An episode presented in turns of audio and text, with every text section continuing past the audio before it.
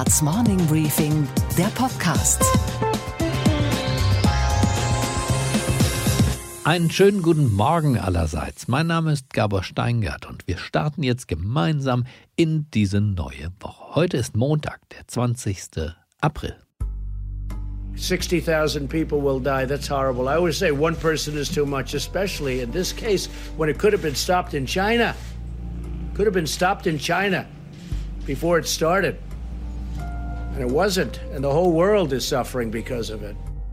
Donald Trump weiß, wie man eine politische Kampagne fährt. Sein Gegner in diesen Tagen ist nicht der demokratische Kandidat Joe Biden. Zu klein, zu brav, zu harmlos und auch zu beliebt. Sein Gegner ist jetzt China, der Rivale auf allen Weltmärkten, dem nun ein tödliches Virus entsprungen ist. All I can say is wherever it came from, came from China, in whatever form, 184 countries now are suffering because of it. And it's too bad, isn't it? And it could have been solved very easily. When it was just starting, it could have been solved really very easily.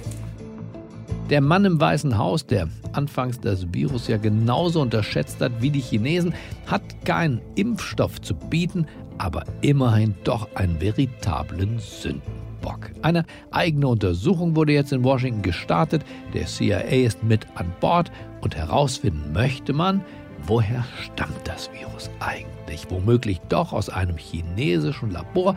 Und dann die Frage aller Fragen, wussten die Chinesen eher etwas über die Gefährlichkeit der Pandemie, bevor sie es den anderen mitgeteilt haben? Well, they said they're doing an investigation, that they're doing an investigation. So let's see what happens with their investigation, but we're doing investigations also.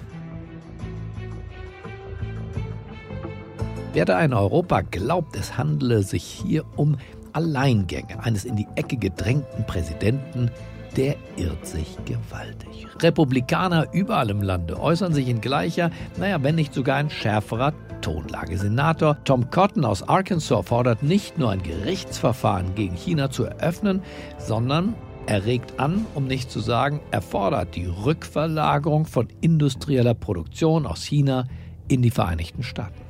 I think we need to make the American courts open for lawsuits against Chinese communist leaders. I think we're going to begin to see a massive shift of manufacturing capacity out of China and back to the United States or at least to friendly allied countries, which would be devastating to the Chinese economy. Fazit, was als Handelskonflikt begann, setzt sich als Propagandafeldschlacht fort. China und Amerika befinden sich spätestens jetzt in einem verdeckten Krieg. Die Geheimdienste beider Seiten arbeiten auf Hochtouren. Die Menschheit ist in eine neue Ära der Blockkonfrontation eingetreten. West gegen Fernost. Unsere weiteren Themen heute. Merkel, Spahn, Söder, Laschet. Naja, die sieht man die ganze Zeit. Aber wie geht's denen im Dunkeln, die man nicht sieht? Wie geht's der Gesellschaft? Der Diplompsychologe und Chef des Rheingold-Instituts, Stefan Grünewald, schaut den Deutschen regelmäßig in die Seele. Und nach Wochen des Gehorsams beobachtet er dort ein Rumoren. Wir sind jetzt in einer Polarisierungsphase. Also nachdem alles runtergefahren war, meldeten sich vermehrt die Zweifler, die das unangemessen fanden, die das übertrieben fanden. Es erwuchsen so starke Polarisierungen, Wirtschaft versus Gesundheit, Jung versus Alt, die Krisengewinner gegen die Krisenverlierer, die Freiheitsapostel gegen die Staatsgläubigen. Das Herzstück der deutschen Industriegesellschaft wiederum ist die Automobilwirtschaft. Und um der den Puls zu fühlen, ruft mein Kollege Michael Bröker jetzt gleich bei Hildegard Müller an, die als Staatsministerin für Angela Merkel gearbeitet hat und jetzt den wichtigsten Lobbyverband der Autoindustrie leitet. In Europa ist es so, dass wir rund 20 Prozent in diesem Jahr erwarten an Absatzrückgang. Ein Beispiel in Deutschland allein ist im März um 38 Prozent der Absatz eingebrochen. Also insofern haben wir natürlich durch die Corona-Krise jetzt einen sehr dramatischen Beschleuniger der Lage. Unsere Reporterin an der New Yorker Wall Street, Sophie Schimanski, hat keine Glaskugel. Aber sie versucht trotzdem eine vorsichtige Prognose, ob der Höhenflug des Dow Jones in dieser Woche weitergeht. Außerdem, Millionen Menschen haben mittlerweile die Hauskonzerte der weltweiten Topstars gehört und in jeder Minute werden es mehr. Deswegen hören wir da auch gleich nochmal rein und wir schauen auch nochmal rein in den Garten von Elton John und in das Wohnzimmer von der großen und unvergleichlichen Celine Dion. Die Gesellschaft macht gerade eine tiefe kollektive Selbsterfahrung. Durch den Lockdown und die Maßnahmen der Corona-Politik hat sich der Alltag, und zwar der von uns allen, grundlegend verändert. Alltagsroutinen wie der Einkauf im Supermarkt oder die Urlaubsplanung, ja, zuweilen auch der Kontakt zur eigenen Familie, alles ist plötzlich ganz anders. Aber was geht in den Menschen vor? Ich meine nicht nur im Kopf, sondern im Bauch. Das will ich jetzt von Stefan Grünewald wissen. Er ist Psychologe, Bestsellerautor und Chef des renommierten Rheingold-Instituts, das regelmäßig die Seele der Nation vermisst. Schönen guten Morgen, Stefan Grünewald. Guten Morgen, Herr Steingart. Sie legen ja die Nation für gewöhnlich auf die Couch. Das geht jetzt nur noch per Telefon, also virtuell. Was kam bei diesen tiefen psychologischen Gesprächen raus? Also im Moment sind die Menschen in einer Art sozialen Fastenzeit, in einer Duldungsstarre, die einerseits bewunderungswürdig ist, weil viele sich an die Regeln halten, wirklich bereit sind, äh, ihr normales Leben zu reduzieren. Aber diese Duldungsstarre steht unter einer großen Anspannung. Es gibt ja dieses Wort der Quarantäne, das heißt, Quaranta sind 40 Tage, ich glaube knapp sechs Wochen, so lange sind ja auch unsere Sommerferien können wir so einen Zustand durchhalten. Aber nach sechs Wochen, die jetzt nächste Woche vorbei sind, braucht man wieder eine neue Perspektive, zumindest ein neues Etappenziel. Kommen die Leute denn nur auf düstere Gedanken oder nutzen das die Menschen, mit denen sie sprechen, auch für die Entdeckung neuer Luftlöcher, die sie in sich hatten, aber bislang gar nicht entdecken konnten, weil sie im Hamsterrad steckten? Ja, es gibt da ganz äh, unterschiedliche Strategien zwischen analoger äh, Entschleunigung und digitaler Verdichtung die einen erleben sich wirklich stillgelegt und sie finden jetzt Sinn und Muße im Putzen, im Gärtnern, im, im Werkeln, im Spazierengehen, im, im Spielen, im Beziehungsgespräch. Sie lernen den banalen Reichtum des analogen Lebens äh, wieder zu schätzen. Ein anderer Teil der Menschheit ist sozusagen immer noch emsig im Hamsterrad, ist jetzt virtuell unterwegs, sind sie unterwegs. Sie merken aber in dieser digitalen Sphäre, da steckt eine ungeheure Verdichtung drin. Ich habe das selber hm. in der letzten Woche gemerkt. Eine Präsentation, die normalerweise ein Tageswerk gewesen wäre, drei Stunden Anreise, drei Stunden Abreise, drei Stunden beim Auftraggeber, das verdichtet sich jetzt in zwei Stunden und der Tag hat dann noch weitere sieben oder acht Stunden, die mit weiteren Meetings oder Aufgaben gefüllt werden. Das heißt, hier haben wir echt einen Spaltungspilz in der Gesellschaft. Deswegen gehen ja auch so viele Angestellte gerne eigentlich auf Dienstreise, weil die drei Stunden vorher und nach der Präsentation ja eine Art stiller Belohnung für das Ganze sind. Viele haben zwischendurch ja. auch noch in der Altstadt von Düsseldorf zum Beispiel vorbeigeschaut oder auf der Reeperbahn. Sie natürlich nicht bei Ihren Präsentationen. Sie sind strikt Flughafenkunde. Ja, als, als Kölner ist die Düsseldorfer Altstadt nicht das begehrteste Ziel, da haben Sie recht. Ich weiß ja. Also, wo ist denn 68 und die Folgen eigentlich geblieben? Dieses Rebellische, das sich seitdem ja im deutschen Alltag auch eingebürgert hatte, dass man Widerspruch übt. Ich registriere überall hohe Zustimmungsraten zur Regierung und zu dem ja doch autoritären Vorgehen außer Kraft setzen von Bürger- und Freiheitsrechten. Warum sind die Deutschen eigentlich so devot auf einmal?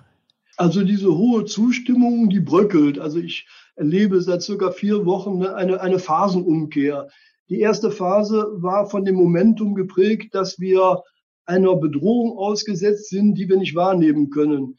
Das schafft Ohnmachtsgefühle und nichts können die Menschen weniger aushalten als Ohnmacht, weil die normalen Abwehr und Bewältigungsimpulse buchstäblich leerlaufen. Das heißt, die ersten Wochen der Corona-Krise waren davon geprägt, zu beweisen, ich bin handlungsfähig, ich kann die Wirklichkeit irgendwie kontrollieren. Das heißt, die Menschen haben Hamsterkäufe getätigt, um zu zeigen, dass sie sich zumindest bevorraten können. Sie haben äh, die Abstände eingehalten, sie haben geflissentlich die Hände gewaschen. Und wir sind jetzt in einer Polarisierungsphase. Also nachdem alles runtergefahren war, meldeten sich vermehrt die Zweifler, die das unangemessen fanden, die das übertrieben fanden. Es erwuchsen so starke Polarisierungen, Wirtschaft versus Gesundheit, Jung versus Alt, die Krisengewinner gegen die Krisenverlierer, die Freiheitsapostel gegen die Staatsgläubigen. Diese Polarisierungsgefahr birgt natürlich ein Problem, dass sagen wir, die Solidarität, die jetzt zum Teil in der Krise da ist, dass die zunehmend schwindet. Das heißt, politisch ist der Prozess jetzt sehr, sehr viel schwieriger zu gestalten. Aber ist das nicht Demokratie? Ich würde sagen, es ist die erste Teilrückkehr zur Wirklichkeit und zur Realität. Ja, also da stimme ich Ihnen zu. Sag mal, es ist, besteht die Gefahr, dass sich alte Spaltungen vertiefen. Die Chance ist aber, dass im Zweifel im Grunde genommen eine erfinderische Kraft steckt, dass wir im Zweifel schöpferisch werden, dass wir jetzt Lösungen finden, die einerseits die Pandemie dämmen, die aber andererseits sehr differenzierte Maßnahmen entwickeln, wie wir dennoch Wirtschaft und Alter stabilisieren können.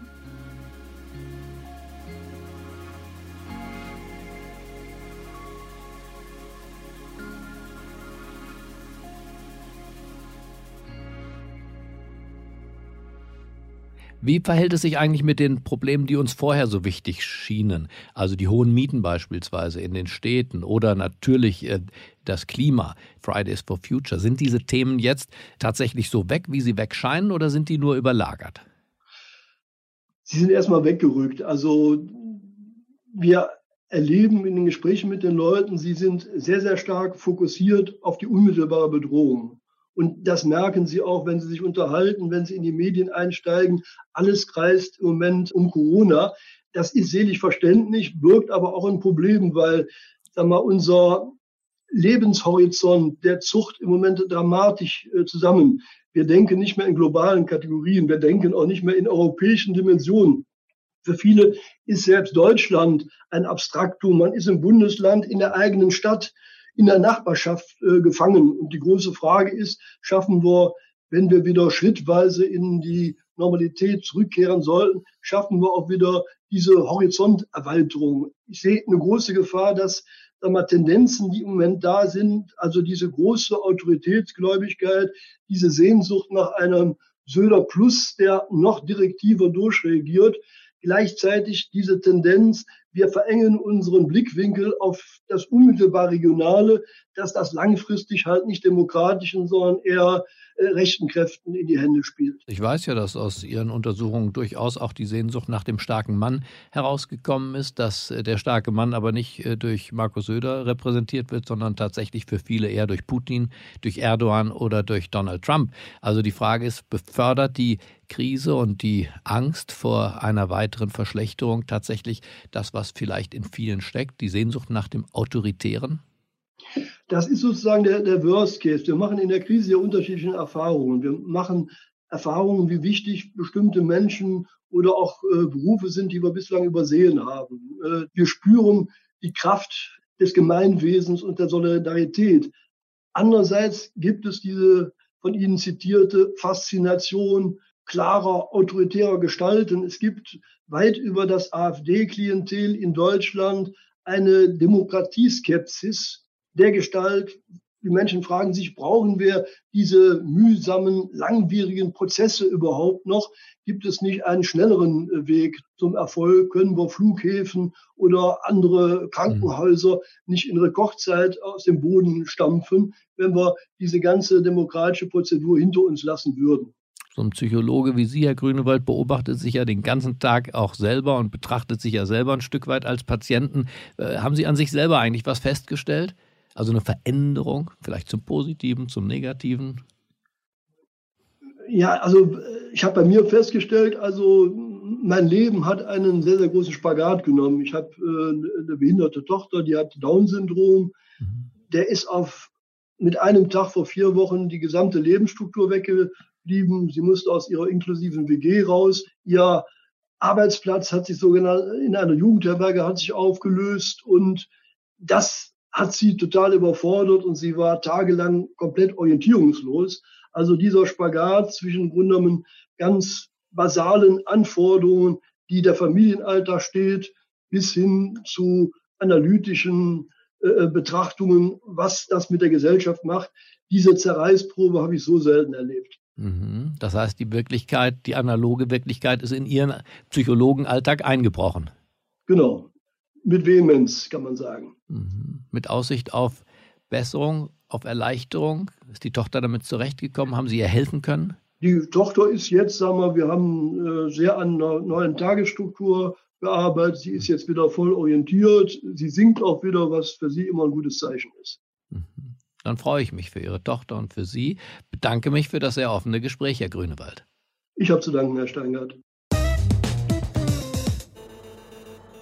Die Automobilindustrie hat Leerlauf. Durch Corona herrscht von Wolfsburg bis Ingolstadt noch immer eine eigenartige Stille in den Werkshallen. Auch wenn das Wiederanlaufen der Bänder zumindest jetzt beschlossene Sache ist. Aber wie tief war der bisherige Einbruch? Was kommt dann noch? Womit rechnet diese deutsche Schlüsselindustrie, die für unseren Wohlstand und auch für die Beschäftigung im Lande von zentraler Bedeutung ist? Das alles bespricht jetzt mein Kollege Michael Bröker mit Hildegard Müller. Hildegard Müller, sie war einst Chefin der Jungen Union, dann Staatsministerin im Bundeskanzleramt und seit 1. Februar ist sie die Präsidentin des Verbandes der Automobilindustrie. Schönen guten Tag, Frau Müller. Hallo, Herr Brücker. Sagen Sie mal, Frau Müller, eine Einschätzung vorneweg. Wie viel Prozent könnten Sie das angeben, der Autowirtschaft ist eigentlich gerade im Lockdown? Naja, wir haben weltweit äh, fast einen kompletten Lockdown. Wir fahren mittlerweile in Asien einige Werke wieder an und in Deutschland und Europa versuchen wir jetzt schrittweise Werke auch wieder in Betrieb zu nehmen. Es gibt erste Ankündigungen der Automobilhersteller.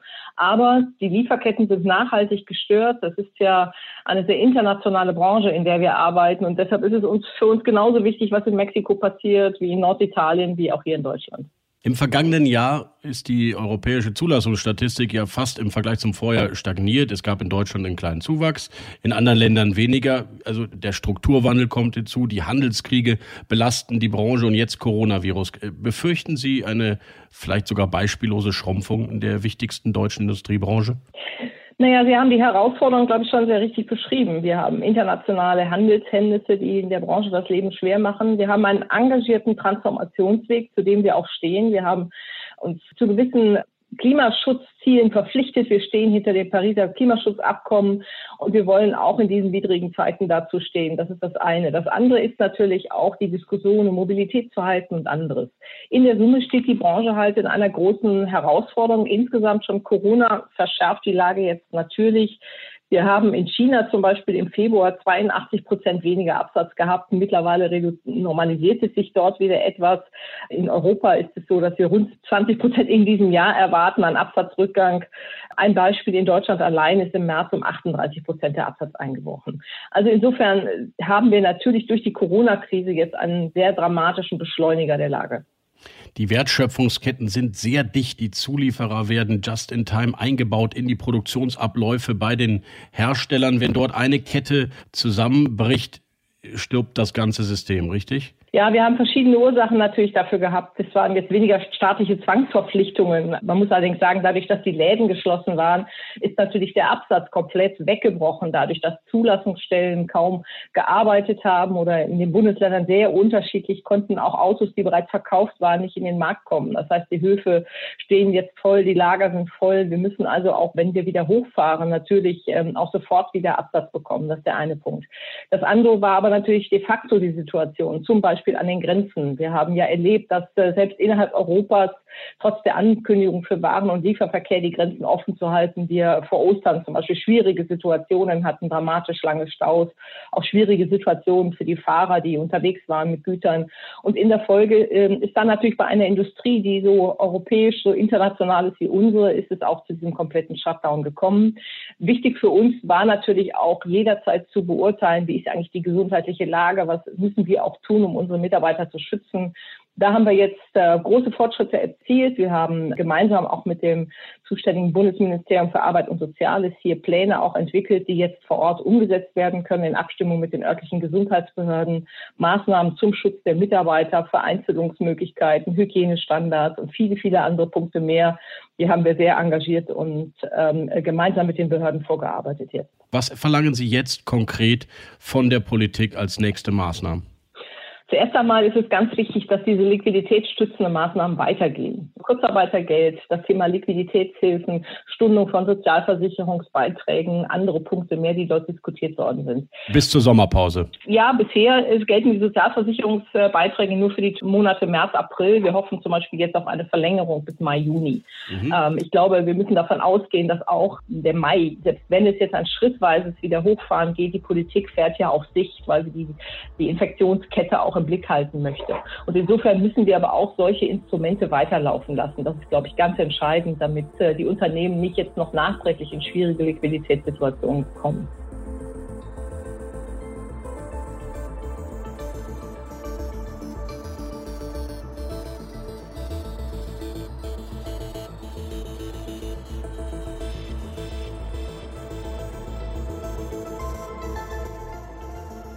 Frau Müller, vor knapp zwölf Jahren hat man in der damaligen Finanzkrise ja schon etwas für die Autoindustrie getan, nämlich eine Abwrackprämie in Höhe von 1,5 Milliarden Euro durchgesetzt, um den Absatz wieder anzukurbeln. Das hat durchaus gut funktioniert.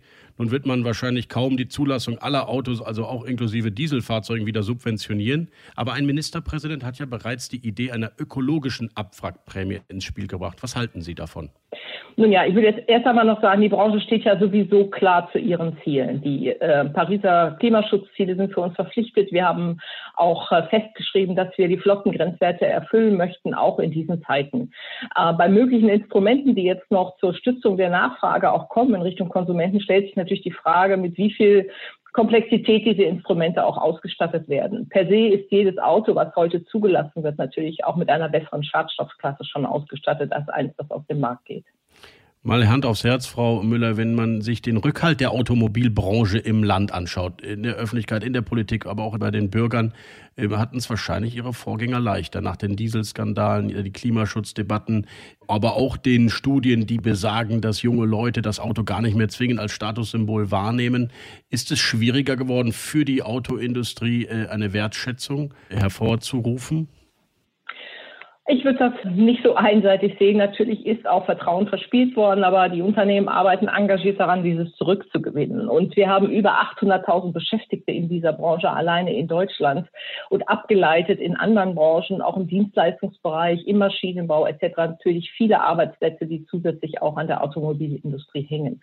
Und deshalb ist es, glaube ich, jetzt schon wichtig, gemeinsam auch nach vorne zu sehen in, in dieser Situation.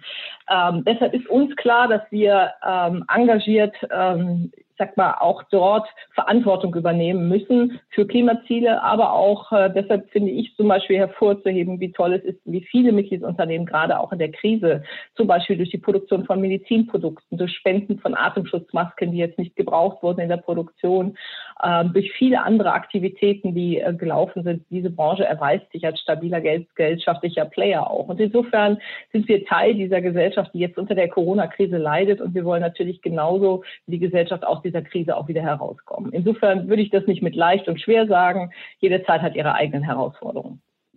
Sie waren ja mal Staatsministerin bei Angela Merkel, die bekanntlich immer noch Bundeskanzlerin ist. Wie gut ist Ihr Kontakt noch?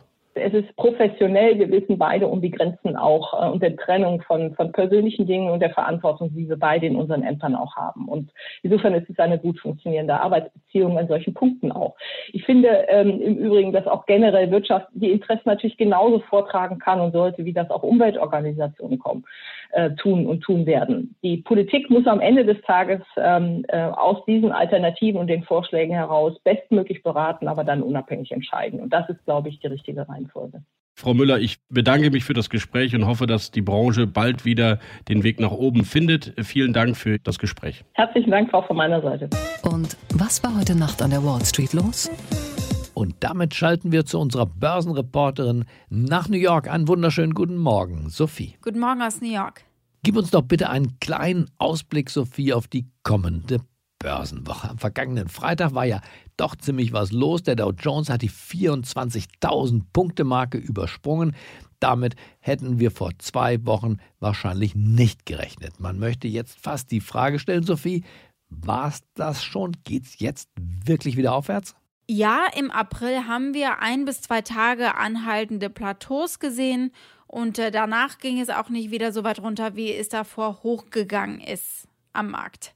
Der Angstindikator WIX ist deutlich gefallen, liegt bei rund 38 und wir waren im März mal bei etwa 80. Die Gründe dafür sind unter anderem Nachrichten, dass diverse Pharmakonzerne erfolgreich Medikamente testen und dann scheint es in vielen Teilen der Welt, unter anderem hier im Epizentrum in New York, besser auszusehen. In den USA kommen die Wirtschaftshilfen bei den Amerikanern an, bei Unternehmen. Eine zweite Runde an Krediten für kleinere Unternehmen, für Small Businesses ist geplant. Und die Anleger sind ja natürlich genau wie viele andere Menschen. Sie halten sich an Strohhalmen fest. Nur. Es kommt natürlich noch jede Menge an Daten, die zeigen werden, wie schlimm der wirtschaftliche Schaden war und wie schlimm er in den kommenden Quartalen wird. Also wir werden Quartalsergebnisse bekommen, hat ja letzte Woche schon angefangen. Wirtschaftsdaten und die können die Anleger wieder in Sorge und Pessimismus stürzen und es kann auch ganz schnell gehen. Wie schnell und wie tief dieser Absturz dann wirklich kommt und sein wird, das zeigt die Geschichte vielleicht von anderen Bärenmärkten. Und da dürfen wir nicht vergessen, dass einige der größten Kursanstiege überhaupt in Bärenmärkten eben passiert sind. Die Tage und Wochen, an denen es dann nach oben geht, nennt man auch Bärenfallen. Während der Rezession zum Beispiel Ende der 20er ging es am Markt zehnmal nach oben, aber elfmal wieder nach unten.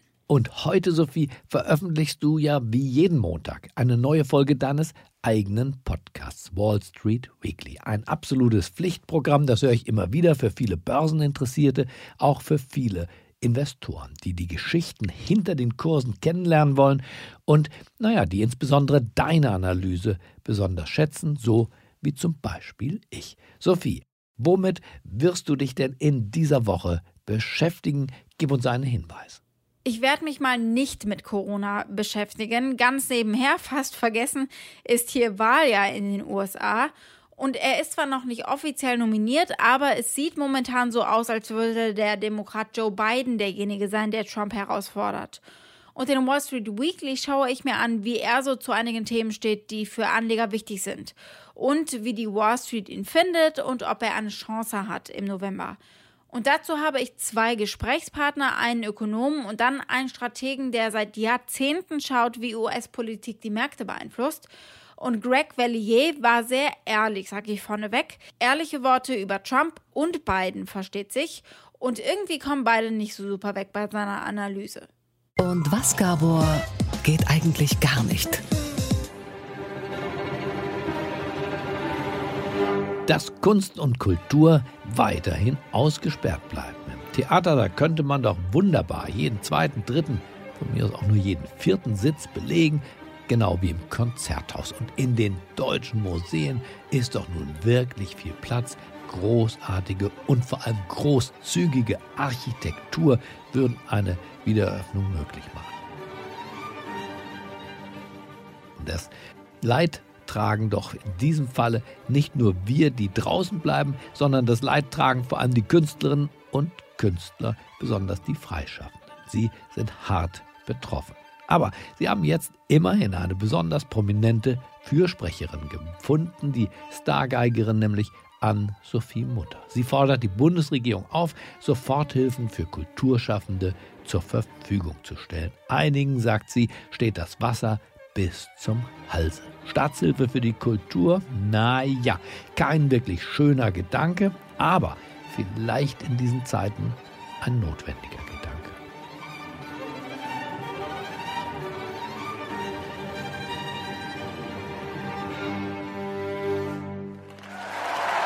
Okay, Gabor, und was hat dich heute Morgen wirklich überrascht?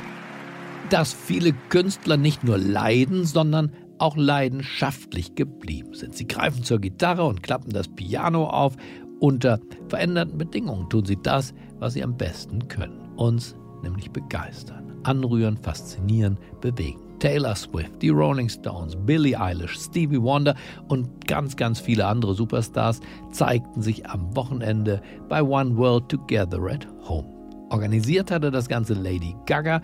Das als Wohnzimmerkonzert angelegte Format hat die internationale Pop- und Rock-Elite vereint. Zu einem Spendenmarathon, bei dem über 100 Millionen Dollar für den Kampf gegen das Coronavirus zusammengekommen sind. Und einer durfte natürlich auch nicht fehlen. Elton John, I'm Still Standing, spielte er in seinem Garten. You know,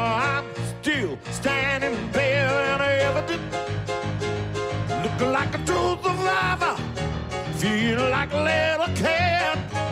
I'm still standing, yeah, yeah, yeah. I'm still standing, yeah, yeah, yeah. Den Höhepunkt gab's zum Schluss. Ein Lied, das es zur Hymne dieser schwierigen Zeit schaffen könnte. Lang Lang am Klavier begleitet den italienischen Tenor Andrea Bocelli, Lady Gaga, John Legend und Celine Dion zu The Prayer. Das Gebet.